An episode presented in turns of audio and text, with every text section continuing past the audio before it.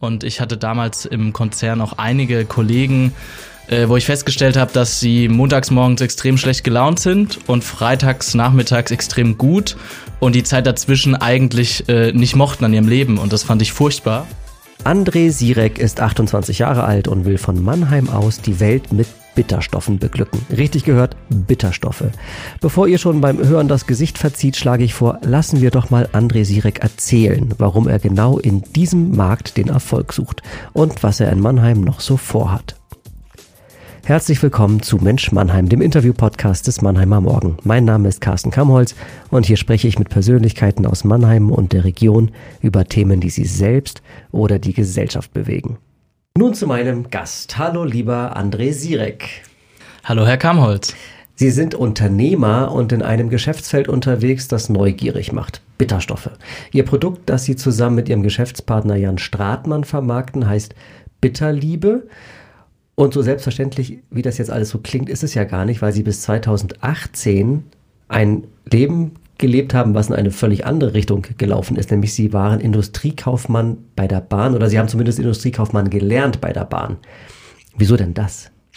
Ja, da muss ich ein bisschen weiter ausholen. Also ich habe mit 16 eine Ausbildung gemacht zum Industriekaufmann äh, bei der Bahn und äh, ja, habe sehr schnell festgestellt, dass ein Angestelltenverhältnis in einem Konzern nichts für mich ist und mich äh, ja auch nicht dauerhaft glücklich macht. Und äh, ja, habe danach BWL studiert an der Hochschule Ludwigshafen und war dann bei einigen Startups ähm, aktiv in Mannheim und auch in Berlin, von einer Dating-App bis zu einem Website-Optimierer.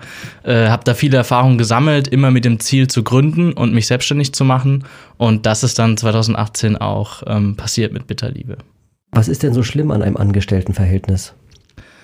Äh, tendenziell ja gar nichts. Also das, das liegt ja immer im Auge des Betrachters. Ähm, ich habe sehr früh auch schon mit 16, 17 den, den Sinn hinter, hinter Arbeit hinterfragt. Und ich hatte damals im Konzern auch einige Kollegen, äh, wo ich festgestellt habe, dass sie montags morgens extrem schlecht gelaunt sind und freitags nachmittags extrem gut und die Zeit dazwischen eigentlich äh, nicht mochten an ihrem Leben. Und das fand ich furchtbar und das wollte ich auf keinen Fall äh, für mich. Und ähm, ja, so bin ich aufs Gründen gestoßen, weil einfach die Motivation zumindest für mich eine ganz andere ist in dem Moment, wo ich für mich selbst arbeite.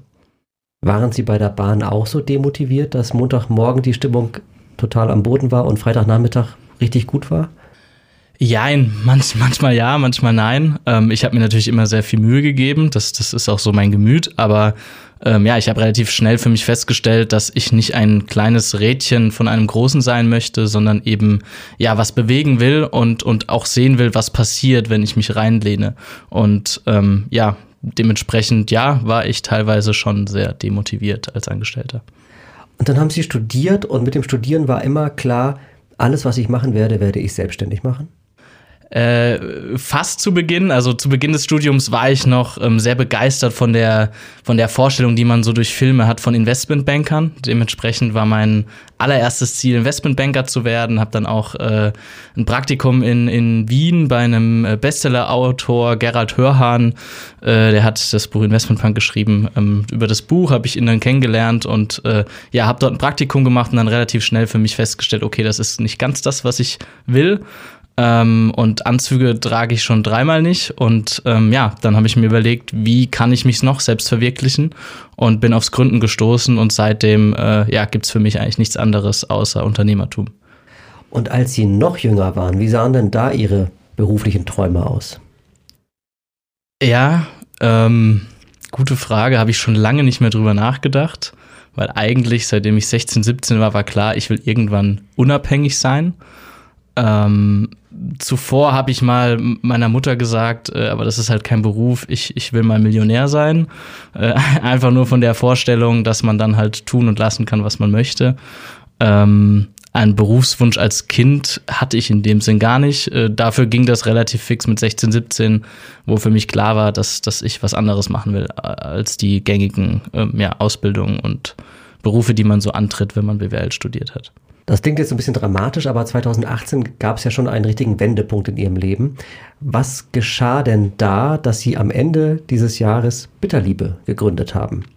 Ja, äh, also am Ende, ähm, da muss ich auch wieder ein bisschen vorher ausholen, weil der Traum war da zu gründen. Der war wie gesagt schon mit 17, 18 da. Dementsprechend habe ich immer die Augen offen gehabt und äh, habe mir sämtliche Bereiche angeguckt, wo kommt man was optimieren, wo gibt's noch Bedarf, was gibt's noch nicht. Und habe dann auch zwei Dinge ähm, zuvor probiert. Einmal einen Kuchenlieferdienst, weil mir aufgefallen ist, ähm, es gibt einige Cafés, die einfach schlechten Kuchen haben äh, habe mich damit auseinandergesetzt, warum das so ist, mit einigen unterhalten und da kam eben raus, okay, keine Zeit zum Backen. So, und dann habe ich mir einen Konditor gesucht aus dem Odenwald und ähm, ja, der hat für mich gebacken und ich habe samstags, samstags morgens äh, Kuchen äh, ja, ausgefahren in Heidelberg in verschiedenen Cafés und ähm, habe dann schnell gemerkt, das ist nicht so ganz äh, was, was Skalierbares und Nachhaltiges. Ähm, und das, das lief dann auch nicht so gut. Ähm, daraus habe ich gelernt, ich, ich muss ein Produkt äh, erschaffen, was, was die große Masse begeistert ähm, und was sich auch skalieren lässt mit einem relativ kleinen Team. Und habe als nächstes eine ergonomische Stehtischauflage gegründet. Das Thema ist heute aktueller denn je, aber da war mein Produkt einfach schlecht. Und äh, ja, dementsprechend ähm, war ich eben immer auf der Suche. Und 2018, äh, da kannte ich dann schon meinen, meinen Gründerkollegen, den Jan, äh, von unseren Freundinnen, äh, jetzigen Ehefrauen, damals Freundin, ähm, weil die Schwestern sind. Und auf einer Familienfeier ähm, hat meine Schwiegermutter, die Regine, mal wieder ihre Bitterstofftropfen herausgeholt und äh, die nach dem Essen eben getröpfelt und dann ging die Flasche eben wie immer äh, einmal im Kreis äh, bei jedem Familienmitglied rum. Und wir haben uns halt am Anfang ein bisschen lustig drüber gemacht, weil es halt schon witzig aussah. Und das Thema war uns auch neu. Und irgendwann kam dann so, hey, lass uns doch mal den Markt dafür angucken, weil das Produkt hat extrem gut geholfen nach dem Essen, aber Verpackung, Design, Geschmack, das, das war alles nicht so, wie wir es machen würden. Und ja, dann haben wir halt festgestellt, es gibt keinerlei, Mar äh, keinerlei Marken, die online vertreten sind, äh, plus die bisherigen Produkte haben uns auch nicht gefallen. Und das war dann der Startschuss für Bitterliebe. Um so ein Unternehmen zu gründen, braucht man Mut, Durchhaltevermögen und Geld. Hatten Sie alles gleichermaßen? Mut auf jeden Fall. Durchhaltevermögen auch, weil ähm, 12 bis 15 Stunden Arbeitstage, gerade bei so einer Gründung, wenn man wirklich das liebt, was man tut, dann fühlt es sich nicht wie Arbeit an. Ähm, und Geld brauchten wir gar nicht so viel. Also wir sind mit 5000 Euro Startkapital gestartet, ähm, jeder zweieinhalbtausend Euro. Und so sind wir dann auch erstmal ganz gut gefahren mit. Was haben Sie mit diesen 5000 Euro gemacht? Äh, wir haben eine erste Produktion produzieren lassen von einem externen Anbieter ähm, und ein bisschen Geld hatten wir für Marketing, so 500 Euro. Und damit sind wir dann losgerannt. Wie sind Sie mit Leuten umgegangen, die gesagt haben, Jungs, lasst es? Ja, also wir hatten schon viele Skeptiker auch im, im, im Bekanntenkreis zu Beginn, weil Bitterstoffe klingt halt sehr nischig. Und äh, wenn, wenn ich heute denen so erzähle, wie viel Produkte wir verkaufen, dann, dann, dann, dann kommt immer noch so die Skepsis, warum.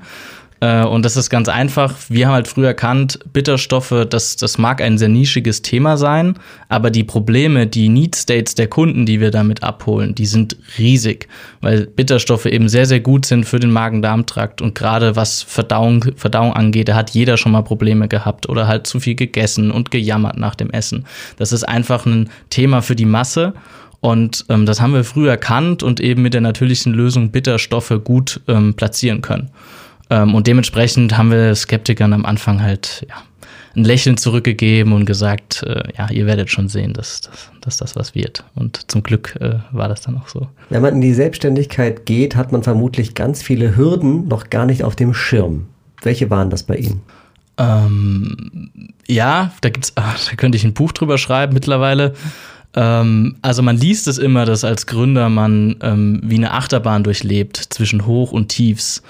Und das kann ich nur bestätigen, da gibt's einige. Ähm, kleine Anekdote vielleicht, wir haben uns ja damals bei Die Höhle der Löwen beworben und äh, am Tag der Zusage, dass wir dort pitchen dürfen, was natürlich für ein Startup unfassbar toll ist und wir riesige Glücksgefühle empfunden haben, kam die Abmahnung, dass wir unser Produkt nicht mehr so nennen dürfen, wie wir es genannt haben. Wir hießen nämlich früher Magenfreude und das äh, impliziert, dass es dem Magen Freude macht und das dürfen nur Arzneimittel. Und dann hatten wir exakt zwei Wochen für ein Rebranding zwischen Zusage Höhle der Löwen und Pitch Höhle der Löwen. Und dann mussten wir innerhalb von zwei Wochen alles komplett neu umkrempeln, weil wir eben wussten, wenn wir ein halbes Jahr später ausgestrahlt werden, dann gibt es kein Magenfreude mehr. Und das, das war so sinnbildlich für so eine Achterbahn an einem Tag, äh, ein Wechselbad der Gefühle. Ähm, ja, also das erlebt man ständig. Ich glaube, das prägendste bis heute für mich, ähm, ich hatte immer so diese Traumvorstellung, wenn es extrem gut läuft und man mal 10, 20 Millionen Euro Umsatz macht, dann, dann ist man durch, so dachte ich. Aber mit erhöhten Chancen und, und, und deutlich mehr Umsätzen steigt auch immer irgendwo das Risiko mit, weil man natürlich auch mehr Verantwortung hat, man höhere Produktion angeht, man für mehr Mitarbeiter verantwortlich ist.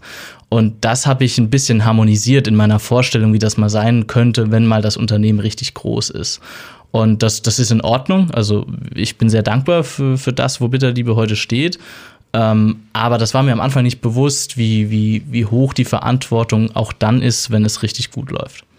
Also es gab ein Leben vor dem Auftritt bei Höhle der Löwen und eins danach. Wie sind Sie überhaupt in diese Sendung gekommen? Ja, also wir waren mit, äh, mit, als wir gestartet sind, 2018, war uns klar, wir müssen zu Die Höhle der Löwen, weil wir direkt erkannt haben, eben, es ist ein Produkt für die Masse. Und dementsprechend haben wir uns äh, im September 18 beworben. Da waren wir so drei Monate auf dem Markt und hatten dann ein paar Video-Pitches ähm, äh, vor den Leuten, äh, Leuten von Sony und ähm, ja, haben dann da ähm, ja, in verschiedenen Phasen eben Fragen beantworten müssen und Online-Pitches und wurden dann im Februar 19 eingeladen. Also so ein enormer Vorlauf, bis man erstmal es in die Sendung dann doch schafft. Ja, ich kenne auch andere Gründer, ähm, bei denen ging das deutlich schneller, aber bei uns war zwischen, wir haben uns beworben und Ausstrahlung knapp ein Jahr. So, und dann hatten Sie in der Sendung auf einmal mehrere Angebote. Das stimmt, ja, das war sehr zufriedenstellend. War ein schönes Gefühl. Auch überraschend? Naja, wir hatten schon ein bisschen Angst, weil ähm, gerade in der Staffel davor ähm, war das schon noch so, dass einige Gründer gegrillt wurden äh, von den Löwen und dementsprechend haben wir uns auch extrem gut darauf vorbereitet, haben uns überlegt, was wäre eine faire Bewertung, ähm, wie bepitchen wir es, wie gehen wir mit negativen Fragen um, die hat jedes Unternehmen. Es gibt immer irgendwo einen Bereich, der ähm, ja der risikoreich ist und äh, da haben wir uns eben bestmöglich vorbereitet und ähm, ja, dementsprechend lief das dann ziemlich gut vor Ort. Was passierte danach?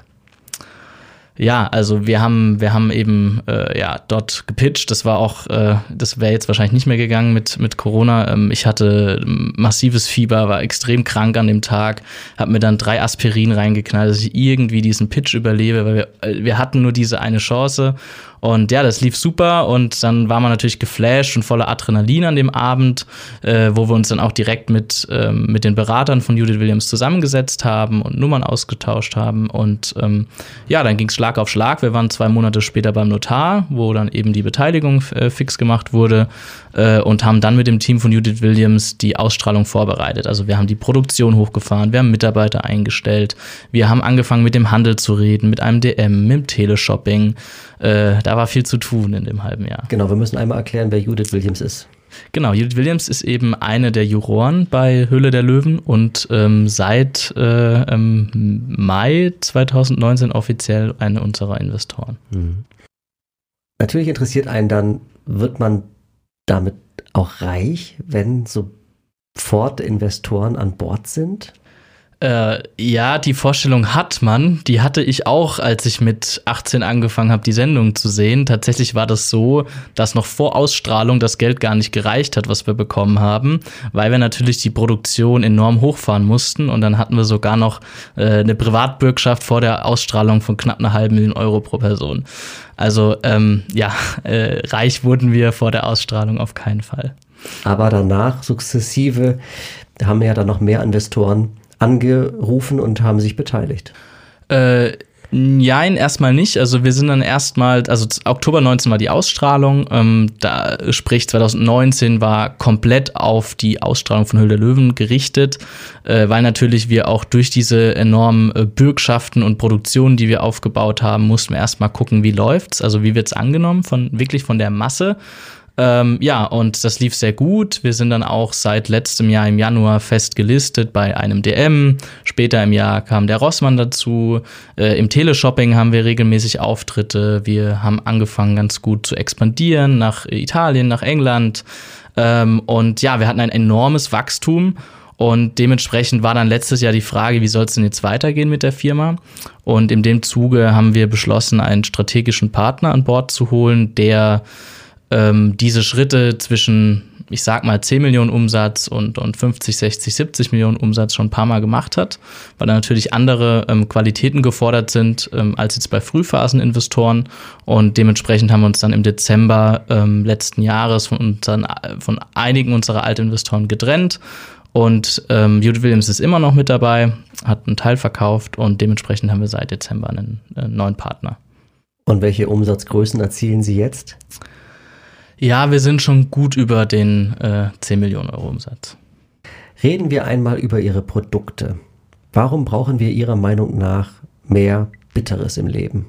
Ja, das ist eigentlich ganz spannend, ähm, weil Bitter ist ja einer unserer Geschmacksknospen oder Nerven, ähm, wurde aber in den letzten Jahrzehnten massiv ähm, vernachlässigt durch eben einen erhöhten Zuckerkonsum, durch Fastfood und nicht zuletzt wird immer, immer mehr Pestizide auf den Feldern angewandt, was zur Folge hat, dass eben diese Pflanzen, die eigentlich von Natur aus Bitterstoffe entwickeln, um sich vor Fressfeinden zu schützen, nun nicht mehr so viele Bitterstoffe entwickeln. Das heißt, wenn ich mich gesund ernähre und versuche genügend Bitter über meine normale Ernährung zu konsumieren, dann gelingt mir das eigentlich so gut wie nicht.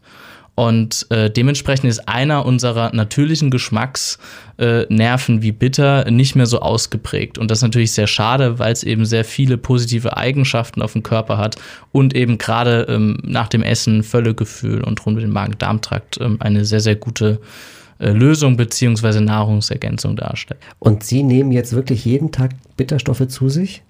Also wir haben, äh, wir haben Kunden, die wirklich jeden Tag die Produkte nutzen. Ähm, kommt auch immer ganz an, weil noch so ein anderer netter Nebeneffekt von Bitter ist, dass es das Gegenteil von süß ist, vom süßen Geschmacksrezeptor. Das heißt, wenn man mal wieder ein extremes Verlangen nach etwas Süßem hat, ähm, einfach ein paar Bittertropfen auf die Zunge geben und bei den meisten wirkt es, dass man dann das Verlangen nach etwas Süßem reduzieren kann. Ich persönlich ähm, nutze die Produkte jeden Tag, aber auch jetzt äh, nicht dreimal nach jedem Essen, sondern immer nach dem Abendessen, weil ich da eben ja, mich besser fühle, wenn ich die Tropfen nehme.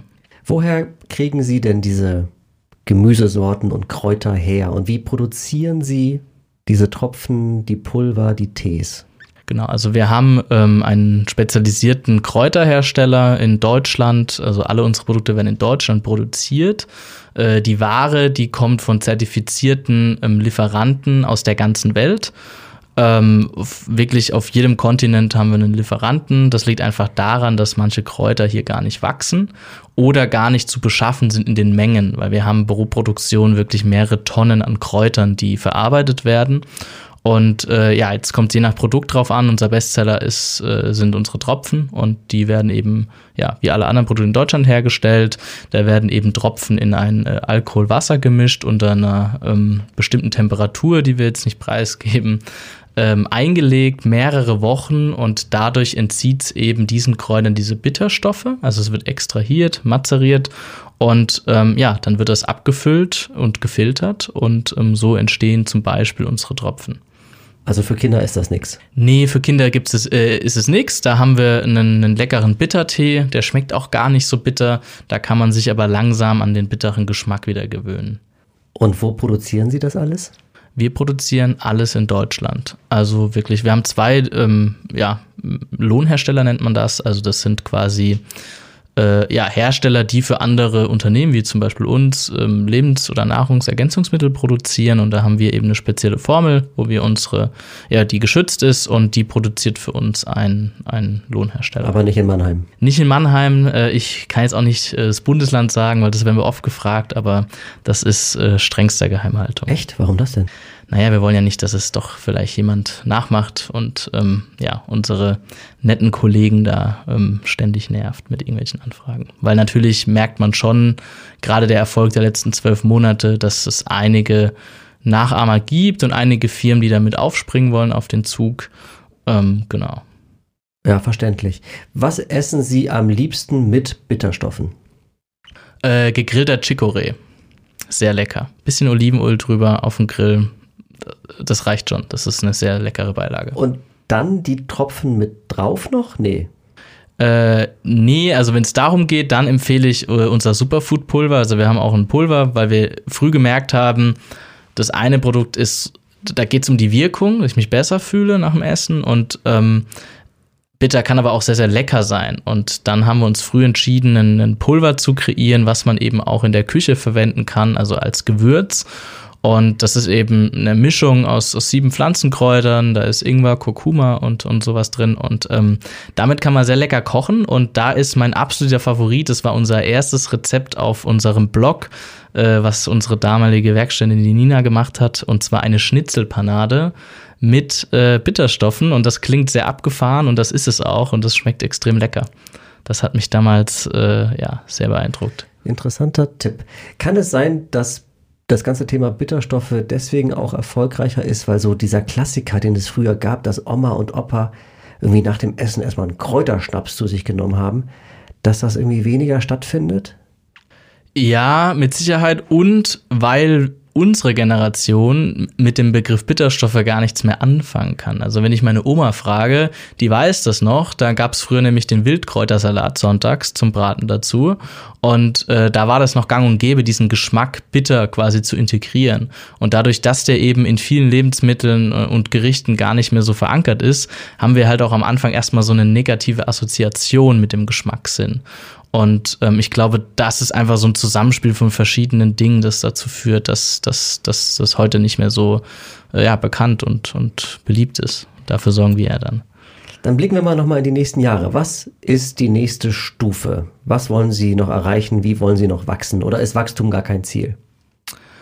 Ähm, na ja, wenn ich meine Investoren frage, dann ist Wachstum natürlich ein Ziel und äh, wir wachsen ja auch noch super und wir wollen, dass äh, das, also wir haben eine große Vision, ähm, ein sogenanntes B-Hack nennt man das äh, im, im BWL-Genre. Wir wollen ähm, genau, wir wollen für, wie soll ich es formulieren? Wir wollen das Tempo für Bitterstoffe sein. Also wenn man an Bitter denkt, dann soll man Bitterliebe meinen. Das ist unser großes Ziel. Aber wie soll das passieren? Also wie wollen Sie noch bekannter werden? Naja, wir haben einige sehr motivierte Mitarbeiter, die jeden Tag alles geben, dass ähm, wirklich, der, wirklich jeder Haushalt in Deutschland schon mal was von Bitterliebe gehört hat. Und ähm, ja, dementsprechend ist das große Ziel, dass äh, Bitterliebe irgendwann mal wie Salz und Pfeffer ganz selbstverständlich äh, auf dem Esstisch steht. Kann man noch bei Ihnen investieren oder ist jetzt der Laden zu? Nee, also wir suchen aktuell keine weiteren Investoren. Ähm, wir wachsen gesund, wir haben gute Partner und die Möglichkeit gibt's nicht. Ähm, ja, wir sind ja keine börsengelistete Firma. Ja, war auch nur eine Frage für einen Freund. so, ein kongenialen Rat für Menschen, die sehen, dass Bitterliebe ein erfolgreiches Unternehmen ist und die vielleicht selber auch einsteigen wollen, die selber Gründer sein wollen. Wie könnte dieser Rat aussehen? Einfach machen ich habe mir damals, obwohl ich immer gründen wollte, immer wieder den Kopf zerbrochen. Ist es jetzt das Richtige? Soll ich meinen Job kündigen? Was ist, wenn es nicht klappt? Dann habe ich mir eine Liste gemacht, was passiert, was ist das Schlimmste, was mir passieren kann, wenn ich scheitere. Und da kam einfach nur gut, dann äh, ja, habe ich äh, kein Geld und kann meine Miete nicht zahlen. Dann habe ich mal überlegt, okay, wie viel, wie viele Monate schaffe ich denn, äh, wenn wenn es wirklich gar nicht läuft? Und habe dann gemerkt, okay, also so ein halb, dreiviertel Jahr, äh, das kriege ich schon irgendwie hin. Und ähm, dann war klar, okay, so schlimm kann es ja gar nicht werden. Ich habe ja gar nichts zu verlieren, ich bin jung und ähm, die Scheiternkultur, die, die wächst ja auch und, und ist mittlerweile ja auch äh, angekommen hier. Und dementsprechend einfach machen und loslegen und nicht zu lange sich den Kopf drüber zerbrechen, was wäre, wenn. Und was gründen Sie als nächstes? Also mein, mein großer Traum, äh, den wir zum Teil auch schon erfüllt haben, ist, dass wir ähm, eine, eine eigene Investitionsfirma gegründet haben, wo wir jungen Gründern äh, Geld und Expertise ähm, bieten wollen und uns dementsprechend dann an Startups beteiligen. Und ähm, ja, wenn die, die Reise mit Bitterliebe irgendwann mal zu Ende ist, dann wollen wir das Vollzeit machen und uns ganz dem, dem Coaching von jungen Gründern ähm, widmen, damit äh, ja äh, ja, wir noch mehr äh, Gründer erfolgreich machen, weil ähm, geteilte Freude ist die schönste Freude. Aber ganz wichtig in diesem Zusammenhang, Sie bleiben Mannheimer. Absolut, ja. Ich fühle mich hier sehr wohl. Super, und jetzt kommen wir schon zum Finale. Ich bitte Sie, die folgenden drei Sätze zu beenden. Mein größter Fehler im Unternehmen bisher war, nicht nachzuprüfen, ob der äh, Brandname Magenfreude ähm, so gestattet ist. Aber es war Glück im Unglück. mein schönster Erfolg im Unternehmen war. Die Resonanz nach Hülle der Löwen. Ich verkaufe die restlichen Anteile an der Firma nur, wenn wir mehr als 10 Millionen Produkte verkauft haben.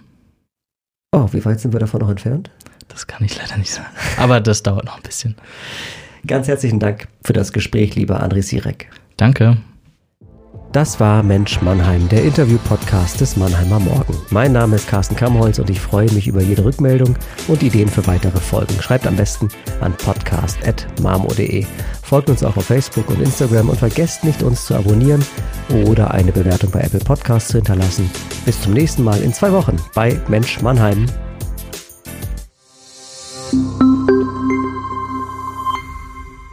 Ein Podcast des Mannheimer Morgen. Produziert von Julia Wadle.